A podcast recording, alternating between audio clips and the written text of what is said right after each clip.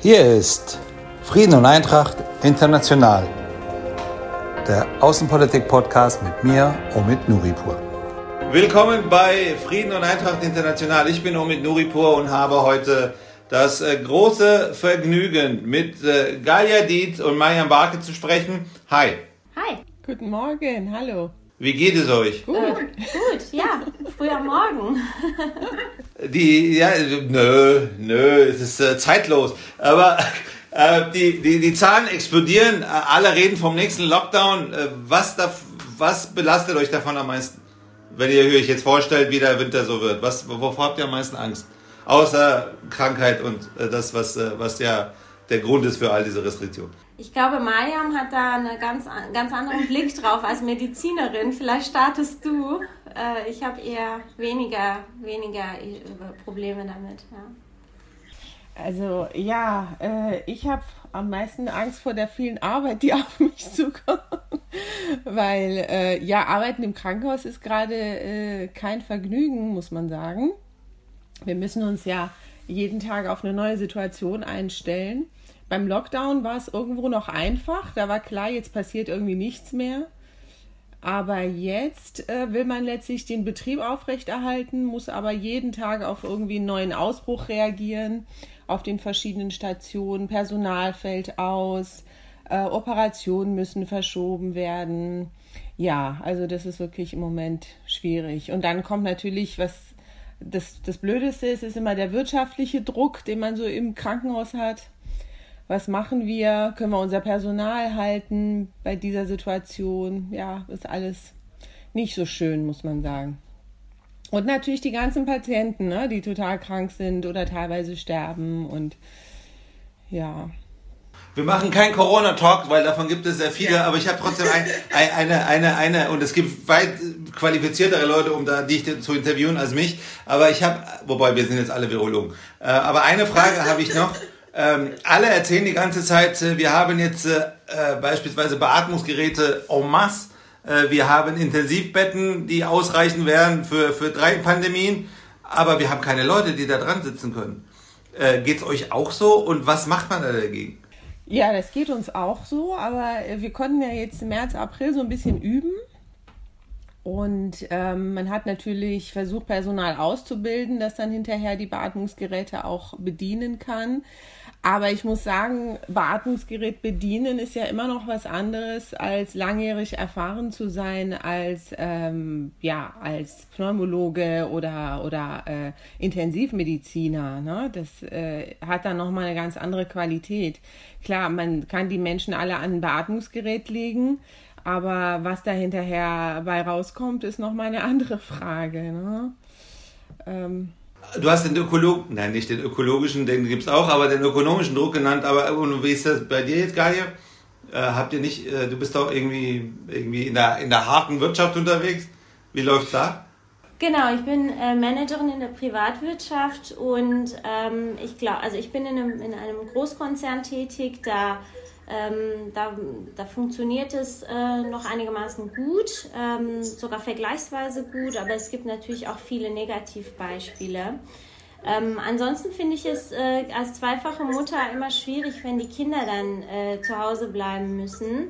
Ähm, die, die haben ja dann auch eine ganz andere Realität und andere Herausforderungen. Das ist natürlich jetzt im Vergleich zu einem Erkrankten ähm, was anderes, aber es ist äh, trotzdem eine Schicht, die es nicht einfach hat.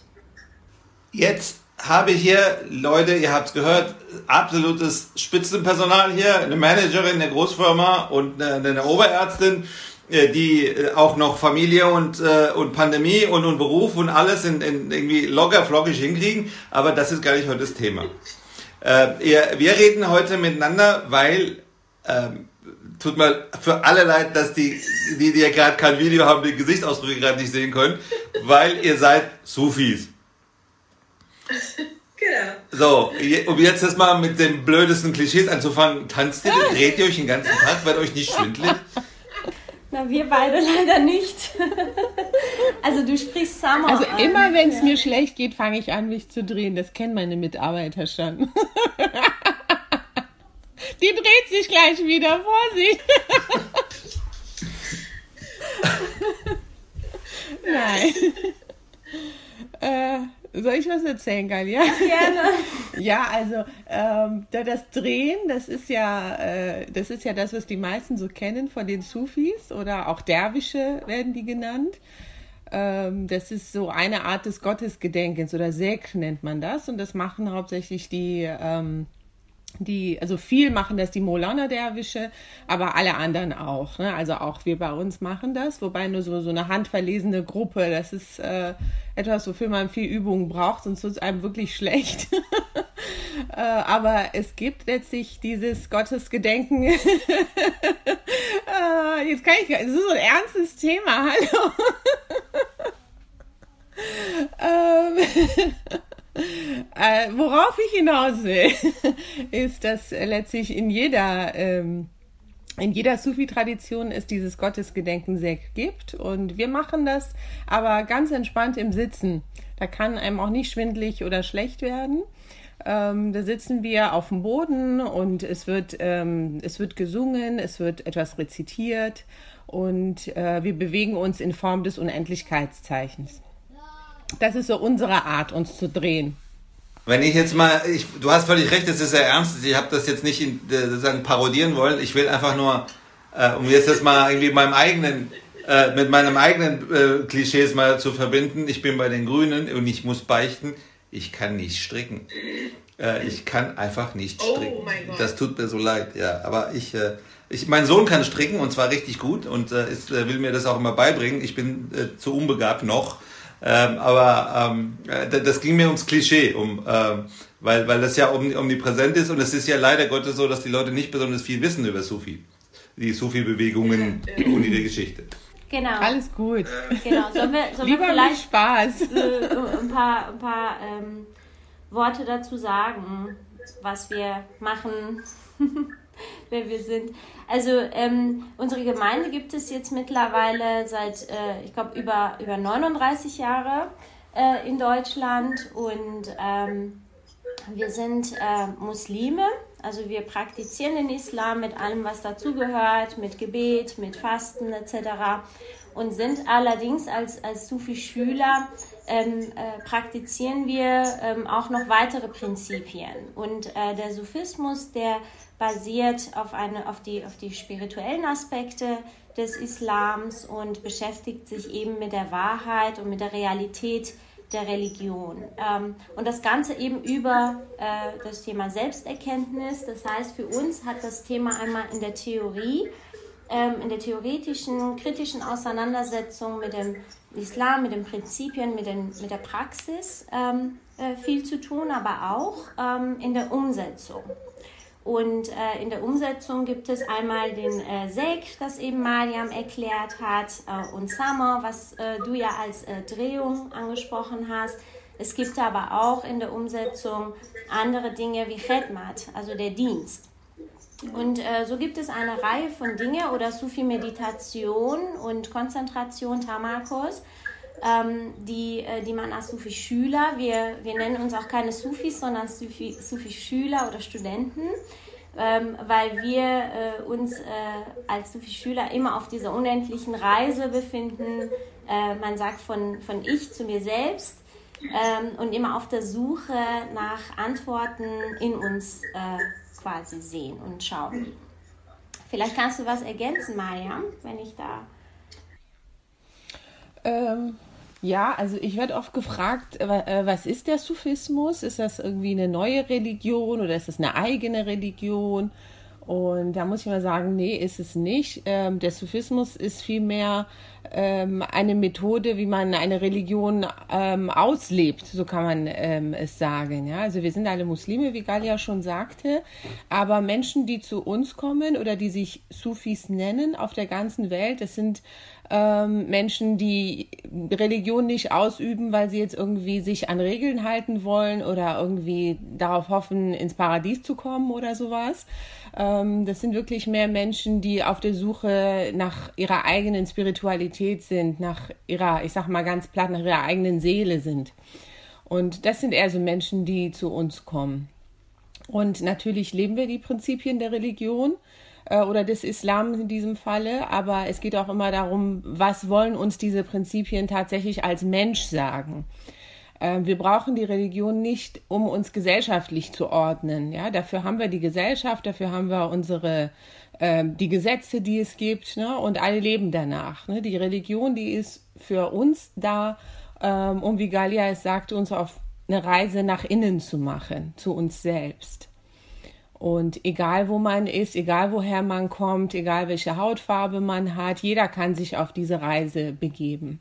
Und irgendwo tut das jeder Mensch auch auf seine Art und Weise, nur wir nennen es halt jetzt Sufismus. Ihr habt äh, gesagt, äh, dass äh, eure Gemeinde seit 39 Jahren in Deutschland ist. Das ist ja jetzt nun nicht zufällig eine Jahreszahl. Äh, wie kommt das? Äh, ja, das kommt einfach daher, äh, äh, was ich gerade gesagt habe, nämlich, dass, ähm, dass Sufis Menschen sind, die ähm, andere Menschen sein lassen, sage ich jetzt mal so, die, ähm, die, die frei sind im Kopf und auch so leben möchten. Und ähm, wir alle wissen, dass es die islamische Revolution gab im Iran ähm, ziemlich genau vor dieser Zeit und ähm, die ähm, MTO Shah Mahsudi Sufi-Schule, äh, die aus dem Iran stammt, konnte ihre Aktivitäten damals dort nicht mehr so weitermachen wie vorher. Wir hatten ein sehr, sehr großes Zentrum dort und mehrere kleinere Zentren, die auch florierten. Ähm, aber mit der Islamischen Revolution mussten die Aktivitäten eingestellt werden. Und von dort an, seit jener Zeit, sind die Menschen eben ausgewandert, äh, sind, die, sind die Sufis ausgewandert aus dem Iran, viele, um ihren Glauben ähm, sozusagen im Exil frei weiterleben zu können. Genau. Und und, und ähm, das, das war auch eben die erste Generation, die hier die ersten Sufi-Sitzungen abgehalten haben. Und ähm, mittlerweile sind wir in der dritten Generation. Wir halten die meisten Sufi-Sitzungen auch auf Deutsch, weil wir eben, wie Mariam es auch gesagt hat, ähm, von unterschiedlichen Nationen und auch ähm, Glaubensrichtungen ähm, Schüler und Studenten unter unseren Reihen haben ähm, und äh, sind auch mittlerweile fast in allen Großstädten ähm, in Deutschland mit entweder Zentren oder Online-Communities dabei. Zu der Arbeit heute komme ich sofort, aber äh, und vor allem zu diesem Dienst, äh, das, äh, weil das am, äh, das ist, klingt nicht am spannendsten, aber ich glaube, das ist das, was äh, sagen am, am, am am, am ehesten äh, und dringendsten sagen, in die, in die Welt, weite Welt gehört und veröffentlicht gehört und, und bekannter gemacht werden muss. Ähm, ähm, ihr, ihr, habt jetzt gesagt, ihr seid Shah Mahsoudi, ähm, äh, Sufis und äh, die, die sich drehen, sind die Molana nach äh, äh, äh, äh, Molana, nee, heißt es Molana Sufis? jetzt nicht, dass ich Namen jetzt irgendwie versenkt. Ja, ähm. Entschuldigung. Aber es gibt ganz viele verschiedene Denkschulen und, und, und Schulen des Sufismus, richtig? Genau, genau. Also in, in Deutschland nennen die, sagt man ja Sufi-Orden. Und ähm, je nachdem, wer der Begründer dieser Schule war oder sie zu bestimmten Epochen besonders weiterentwickelt hat, der war dann Namensgeber dieser Schule. Und ähm, aber die Sufis waren, das ist das Interessante, auch schon vor vielen Jahrhunderten, ohne dass es dieses äh, Internet und so weiter gab, waren die miteinander schon ziemlich gut vernetzt. Und ähm, es gab auch Sufi-Meister, zum Beispiel einer unserer Meister, der zu seiner Zeit, ähm, wir nennen sie halt immer Meister oder Pir, der war dann zu seiner Zeit auch Oberhaupt verschiedener Sufi-Orden, hat die dann so zusammengebracht. Und dementsprechend vermischen sich auch Dinge. Und wir, wir machen auch das Sama, so wie andere ähm, es vielleicht häufiger machen. Ähm, und heutzutage muss man sagen, das finde ich ein bisschen traurig, das weiß auch Galia, dass das mein Thema ist. Also ich finde, dass die Sufi-Orden ein bisschen mehr zusammenkommen sollten und äh, ein bisschen mehr Stimme bekommen sollten in der Welt. Weil ähm, der Sufismus hört sich so teilweise so exotisch an, aber ich finde, das ist eigentlich eine, eine, eine Richtung, die total fassbar ist und die eigentlich von jedem gelebt werden kann. Und daher ist es so schade, dass so wenige ähm, ihn richtig kennen oder denken, da ist so eine große Hürde, da irgendwie reinzukommen. Das ist überhaupt nicht so. Wobei ich sagen, also Gallia und ich sind ja Hessen Du bist Rheinländerin, das ist schon exotisch. Also ich ja. weiß auch nicht. Äh, diese Karnevalszeiten da, das ist schon super bitter. Das muss man nicht verstehen. Ne? Nee, ich nicht. Also wir haben auch Fasching. auch wenn man einmal mitmacht, macht es also, äh, Spaß. Äh, also ich, ich habe meine Freundin von mir ähm, ähm, Karnevalsdienstag, heißt es so, keine Ahnung, in, in Köln besucht, ohne zu wissen, worauf ich mich einlasse. Dann, äh, dann ging ich äh, äh durch eine Kneipe und kam raus und hatte Sachen erlebt, die ich nie mehr vergessen werde und äh, dringend Therapie brauche dafür bis zum Ende meiner Tage. Und immer wenn ich das irgendwelchen Kölner sagen, sie sagen sie, ist doch normal. Nein, da ist gar nichts normal. Das ist überhaupt nicht normal, wie ihr drauf seid. Aber okay. Äh, mal zurück zu dem, zu dem, zu dem, äh, zu dem wichtigen Thema, Entschuldigung. Äh, die, äh, Galia hat ja gerade äh, nochmal die 39 Jahre genannt. Ihr habt ja auch nochmal gesagt, dass das die, äh, dass eure Schule geschlossen wurde, dass es sozusagen Verfolgung gibt. Wir erleben das ja nicht nur im Iran, wir erleben das ja weltweit, dass äh, äh, religiöse Fundamentalisten Sufi äh, äh, äh, verfolgen. Auf allen möglichen Ebenen, von Hinrichtungen bis, bis Betätigungsverbot ist alles dabei. Warum? Weil ich meine, äh, ihr, ihr lebt doch die Religion einfach nur und äh, macht einfach eure Sache und seid auch äh, sozusagen sehr nach innen gerichtet. Ihr habt doch gerade selber gesagt, und das meine ich jetzt sagen individuell. Warum? Das ist eine gute Frage und äh, ich glaube, das ist ähm, auch, da gibt es auch eine, eine vielschichtige ähm, oder zumindest muss man das Ganze auch differenziert betrachten. Aber ich glaube, was man insgesamt sagen kann, ist, dass, ähm, dass ein Sufi oder, oder ein Sufi-Schüler ähm, äh, jetzt nicht im, im blinden Gehorsam irgendwelchen Regeln folgen würde, sondern man hat ja eben dieses Hinterfragen und Verstehen wollen und ähm, dann gehört auch das Thema Aufklärung mit zum Sufismus. Also die Sufis waren in ihrer Zeit immer Freunde der ähm, Kunst und äh, Musik und äh, Literatur, aber auch äh, der Aufklärung und äh, vor allen Dingen auch der Wissenschaft, genau. Und äh, das passt eben nicht mit, mit einigen ähm, vielleicht traditionelleren oder gar ähm, ja, extremeren, äh, extrem, extremeren Gedankengut. Ähm, was ich auch sehr schade finde, ist, äh, dass zum Beispiel ähm, die, die vielen Gedenkstätten von Sufis in den letzten äh, Jahren auch und, ähm, unter anderem durch die IS zerstört wurde. Weil das sind ja auch das ist ja auch ein kulturelles Erbe und ähm, tut ja auch niemandem was, ne? Wenn, wenn da wenn da schöne Schreine dann äh, auseinandergenommen werden, finde ich das immer sehr, sehr schade. Also, wenn ich das zusammenfassen darf, ähm, das, was die Extremisten bedrohlich finden in den Sufis, ist einfach ähm, der friedliche, die friedliche Vernunft. Kann man das so sagen? Ja, das, das kann man so sagen. Das ist ein, ähm, das ist ein Aspekt und ich glaube, Sie sagen teilweise, dass wir die ähm, Religion nicht richtig ausleben, weil wir ähm, Prinzipien, äh, die diese Menschen für richtig halten, für falsch halten. Also ein, ich glaube, ein, ein ganz wichtiger Aspekt, zum Beispiel auch bei, bei unserer Schule, ist, äh, dass es so diese Geschlechtertrennung beispielsweise nicht gibt. Ähm, also äh, Mann und Frau, äh, das wird als äußeres Geschlecht sozusagen angesehen, aber es gibt keine Wertigkeit, ja, es gibt keinen, keinen Unterschied, will ich einmal sagen. Und selbst wenn man sich zum Beispiel die, die Übersetzungen unserer Bücher nimmt, das haben wir in den letzten Jahren viel versucht, die Bücher der Meister zu übersetzen, da kommt am Anfang immer so ein Abschnitt, wo steht, die Sprache erfordert es jetzt, dass wir zum Beispiel das männliche oder weibliche Geschlecht benutzen ähm, aber der Sufismus an sich ist frei von Geschlecht, Rasse oder Herkunft. Und das ist, glaube ich, schon ein, ein Aspekt, der schwierig ist, vielleicht auch für eher konservative Strömungen, ähm, die erstens gerne vielleicht klarere Regeln haben wollen, an die sich dann alle halten können.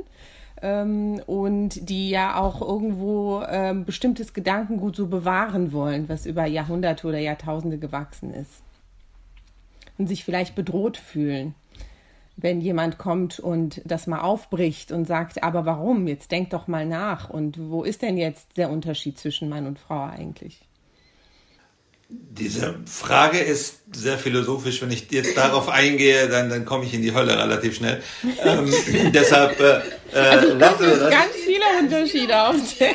Ja, nicht doch. Wenn nicht ich doch, bitte nicht. Mann denke, nein, nein, aber, aber äh, es gibt ja, es gibt sozusagen den, den üblichen Druck, ähm, den nicht nur ihr habt, aber die Sufis äh, äh an, an, an der Spitze haben, bevor über, äh, also durch, äh, durch Extremisten, durch religiöse Extremisten. Aber wir haben ja auch ähm, haufenweise, sagen wir mal, antimuslimische Ressentiments von, von, von Nazis, von Rechten und so weiter, äh, von, von Rassisten äh, in, in Europa, in, in Deutschland. Ihr erfüllt ja kein einziges dieser Klischees dieser Leute. Ihr seid ja genau das Gegenteil von dem, was sie erzählen, was der Islam ist. Also ne, den mordenden, bärtigen, ähm, ähm, Burka tragenden, ne, so, das seid ihr, das, ihr seid ja genau das Gegenteil von all dem. Kriegt ihr trotzdem diesen Hass ab? Also ich persönlich muss ich sagen, kaum. Ich, ähm, ich bekomme mit, mit, ich komme mit meiner, meiner persönlichen Auffassung oder als ähm, äh, oder mit dem Thema Sophismus eigentlich ähm, rennen wir immer offene Türen ein und ähm, werden auch äh, insbesondere äh, öfters mal als Übersetzer ähm, ja, her hergebeten, dass wir unterstützen, dass wir nochmal ähm, übersetzen, weil wir auch in der in der ähm, heutigen äh, Demokratie, in der wir leben, äh, uns eben auch als, als Gemeinschaft äh, so entfaltet haben, dass wir äh, tatsächlich dann auch ein gutes Netzwerk haben und überall verbunden sind, ähm, etc. Aber vielleicht kannst du, Mariam, sagen, wie du das empfindest. Also ich persönlich ähm, erlebe da auch keine Anfeindung, weil man erkennt uns ja jetzt auf der Straße nicht als Sufis. Ne? Also ich sehe ja aus wie äh, jeder andere oder jeder andere Deutsche auch. Und ähm, also so äh, oberflächlich gibt es da schon mal keine Anfeindung. Ich werde eher, weil ich halt aussehe wie eine Iranerin, da habe ich schon mal Probleme gehabt. Ne? Aber nicht, weil ich äh, Sufi bin. Ähm, und Ansonsten ähm, natürlich, wenn wir uns mit anderen Muslimen beschäftigen, zum Beispiel in Düsseldorf haben wir diesen ähm, Kreis der Düsseldorfer Muslime, da war ich auch längere Zeit im Vorstand selber. Und natürlich diese Menschen, ähm, in Klammern, alle sehr friedlich, äh, die erfüllen aber optisch halt öfter mal das Klischee. Und ähm, also Frau mit Kopftuch, Mann mit Bart, sage ich jetzt mal ganz platt. Und von denen höre ich das schon, dass die Probleme haben manchmal, aber wir nicht, nee. Also da kenne ich auch niemanden von uns, der jetzt irgendwie wegen seiner zu viel Gesinnung Probleme bekommen hätte. Das Wundervolle und Spannende an, an, an, an, der, an, an, an dem, was ihr da tut, an, an der Sufi-Bewegung, ist ja äh, diese Komplexität, diese, diese, diese Konzentration auf das Wesentliche eines Glaubens, nämlich Spiritualität, was ja jemanden selbst sozusagen nach vorne bringen soll. Aber ihr seid ja eben nicht nur nach innen gerichtet, äh, der Dienst ist ja gerade angesprochen worden. Äh, was für ein Dienst, was macht ihr denn da? Ja, es ist sehr breit gefächert. Ähm, ähm, vielleicht ähm, einfach einen, einen groben Überblick zu geben. Wir haben sehr viele ähm, soziale Wohltätigkeitsinitiativen, die ja auch momentan äh, sehr, sehr aktuell sind ähm, und äh, worauf wir uns konzentriert haben. Aber wir haben auch einen Bereich der äh, Kinder- und Jugendhilfe, ähm, interreligiöser Dialog, interkulturelle Projekte, ähm, Kunst, äh, Sex, Musik. Ähm, äh, Projekte, ähm, aber auch äh, Konzentration- und Meditationsworkshops äh, und Kurse, die wir anbieten. Nun sind wir eben aufgrund der Pandemie momentan sehr stark auf das Thema Wohltätigkeit ähm, fokussiert und es gibt dann auch noch zwei andere äh, spannende ähm, äh, Dienste, die wir momentan ähm, anbieten. Vielleicht gehst du darauf ein, einmal äh, Tamarkurs und einmal auch Caring for Caregivers. Ja, ähm, vielleicht einmal kurz zu diesem Thema Dienst. Das hört sich vielleicht so ein bisschen seltsam an. Warum müssen die jetzt hier dienen, die Sufis? Ähm, äh, das, das Thema Dienst oder das persische Wort ist Khidmat, ist eine der Grundprinzipien aller Sufis weltweit. Und ähm, früher muss man sich das vorstellen, da gab es dann ein, eine kleine Schule, Khanera heißt die ähm, Sufi-Schule, und da gab es dann einen Meister und irgendwie eine Handvoll Schüler. Und bevor der Schüler überhaupt mal anfangen konnte, die Lehren äh, tatsächlich zu hören und zu verinnerlichen, muss, hat er angefangen mit Khidmat. Weil was macht man beim Khidmat, beim Dienen? Gibt man ja erstmal viel von sich. Ne? Und äh, das ist eine Tätigkeit, wo ich ähm, mal nichts für mich erwerbe, sondern einfach nur abgebe. Und das hat schon einen sehr ähm, äh, reinigenden Charakter. Und das war halt der Grund, warum alle Sufis das gemacht haben. Und ähm, so auch bei uns. Und Dienst kann so im ganz Kleinen sein. Ähm, äh, was weiß ich, indem ich dir einen Tee gebe, ein ganz kleiner Dienst. Dienst kann äh, irgendwie für mich selber sein, indem ich äh, eine Meditation mache oder ein Gebet. Und Dienst kann halt ganz äh, universell sein, indem ich der Menschheit helfe. Ne? Also so ganz, ganz viele verschiedene Aspekte hat das. Und jetzt zur Pandemiezeit haben wir natürlich schon gemerkt, dass es auch den Menschen in unserer Gemeinde nicht gut ging damit. Ne? Erstens konnten sie alle nicht mehr zu ihr Chanera, weil wir haben relativ schnell geschlossen. Ähm, dann hatten die, manche sind krank geworden, es sind auch bei uns welche gestorben. Die Menschen hatten auch existenzielle Nöte. Und so haben wir unter anderem zum Beispiel diese Tamakus-Sessions angeboten. Tamakus ist so eine äh, Methode, die äh, der, sag mal, ein paar äh, Lehrer unserer Schule zusammengestellt haben, besteht so aus Atemübungen, Achtsamkeitsübungen, Meditationsübungen, so ausgleichende Bewegungen, ähm, die wir auch schon immer angeboten haben, sowohl für unsere Gemeindemitglieder als auch für extern. Und das haben wir jetzt äh, angefangen ähm, äh, über Instagram zu streamen. Das passiert täglich, insgesamt in elf Sprachen ähm, von Lehrern, die weltweit angesiedelt sind. Also ich mache das zum Beispiel von Köln aus, dann äh, aus den USA, Frankreich, ähm, hilf mir noch, Galia, von wo, also äh, Pakistan zum Beispiel, ne? äh, in Urdu. Ähm, das sind dann immer so halbstündige Sitzungen und jeder kann dann mitmachen und ein paar Tage kann man das ja auf Instagram noch verfolgen. Das ist so ein Aspekt. Und in den USA haben wir eine Sufi Psychology Association. Das sind ähm, letztlich klinische Psychologen, die, ähm, die, die das Gedankengut des Sufismus auch in ihrer Arbeit anwenden. Und die haben dann angefangen, diese Tamakus, äh, so kleine Tamakus-Videos auf ähm, Tablets aufzunehmen und diese Tablets dann an Krankenhäuser, Pflegeeinrichtungen und so weiter zu verschenken, damit die Angestellten dort zum Beispiel in ihren Pausen oder vor der Arbeit oder nach der Arbeit ähm, dann zum Beispiel mal eine Atemübung machen können oder mal eine Meditation machen können, um dem ganzen Stress mal ein bisschen zu entfliehen, der jetzt durch äh, die Pandemie noch mehr äh, auf ihn lastet als sonst schon. Das sind so zwei ähm, Dinge, die wir jetzt gerade tun. Das ist total aufregend und total spannend. Äh, äh, wie kann man euch helfen? Ja, also, Galia, sag du mal.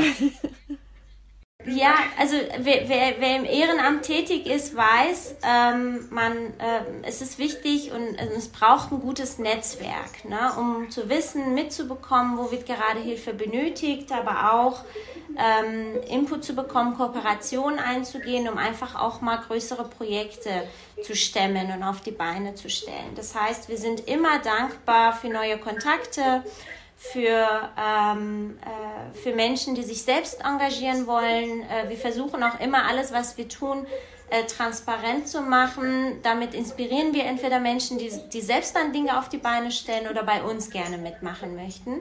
Ähm, und beides, beides finden wir schön. Und ähm, ansonsten äh, tatsächlich ähm, finde ich es wichtig, äh, dass, man, dass man ins Gespräch geht und uns äh, dann vielleicht auch Ideen gibt, äh, wo möglicherweise Unterkünfte oder Heime gerade eine Challenge haben und wo wir helfen könnten. Also wenn es, äh, wenn irgendjemand diesen Podcast hört, der in einem Krankenhaus Nein, das wird nicht gehört. Das, äh, ich stelle das nur online, weil man sieht nämlich dann unsere Fotos auf Spotify und äh, ich erzähle dann irgendwelchen Leuten, wir werden alle Rockstars, aber hören tut es niemand. Nee, also äh, gerade diese Geschichte mit Caring for Our Caregivers, die versuchen wir auch in äh, Deutschland. Ähm, aber die Deutschen sind äh, da ein bisschen anders in der Herangehensweise, als es zum Beispiel in den USA ist. Ne? Das, da muss man immer sehr viel erklären, was ist das denn überhaupt und warum macht ihr das? Und ähm, äh, also ich habe das an meinem eigenen Krankenhaus erlebt, wo wir die, die Tablets gespendet haben. Also unsere IT hat mich da monatelang äh, äh, in die Mangel genommen, um am Ende zu sagen, so ihr könnt diese Tablets doch nicht benutzen. Das war echt furchtbar. Und jetzt benutze ich die trotzdem für meine Patienten. Aber ähm, also das bitte rausschneiden, sonst verliere ich meinen Job. Äh, aber das wäre natürlich schön, ne, wenn da Menschen sind, die in Krankenhäusern oder Pflegeheimen oder so arbeiten und die auch so den Bedarf sehen, dann gerne sich bei uns melden ähm, und wir spenden Tablets. Ja, und natürlich, wie Galia sagte, das Netzwerk, das ist halt extrem wichtig. Ähm, ich möchte natürlich, dass man uns besser kennt in Deutschland ähm, dass ähm, ja wir auch, äh, dass auch die Sufis eine Stimme bekommen in Deutschland, auch in den ganzen islamischen Gremien, die es so gibt. Ähm, ich weiß nicht, der Herr Minister Stamp war ja mal bei uns, ich glaube vorletztes Jahr, als er so gerade seinen Job angefangen hatte und dann sagte er auch, ja, ich möchte, dass in Deutschland nicht nur äh, die größeren Verbände, die größeren Dachverbände eine Stimme haben, sondern auch die kleineren. Ähm, das ist natürlich auch unser Interesse. Bisher ist da jetzt noch nicht so wahnsinnig viel passiert, aber das wäre natürlich schön.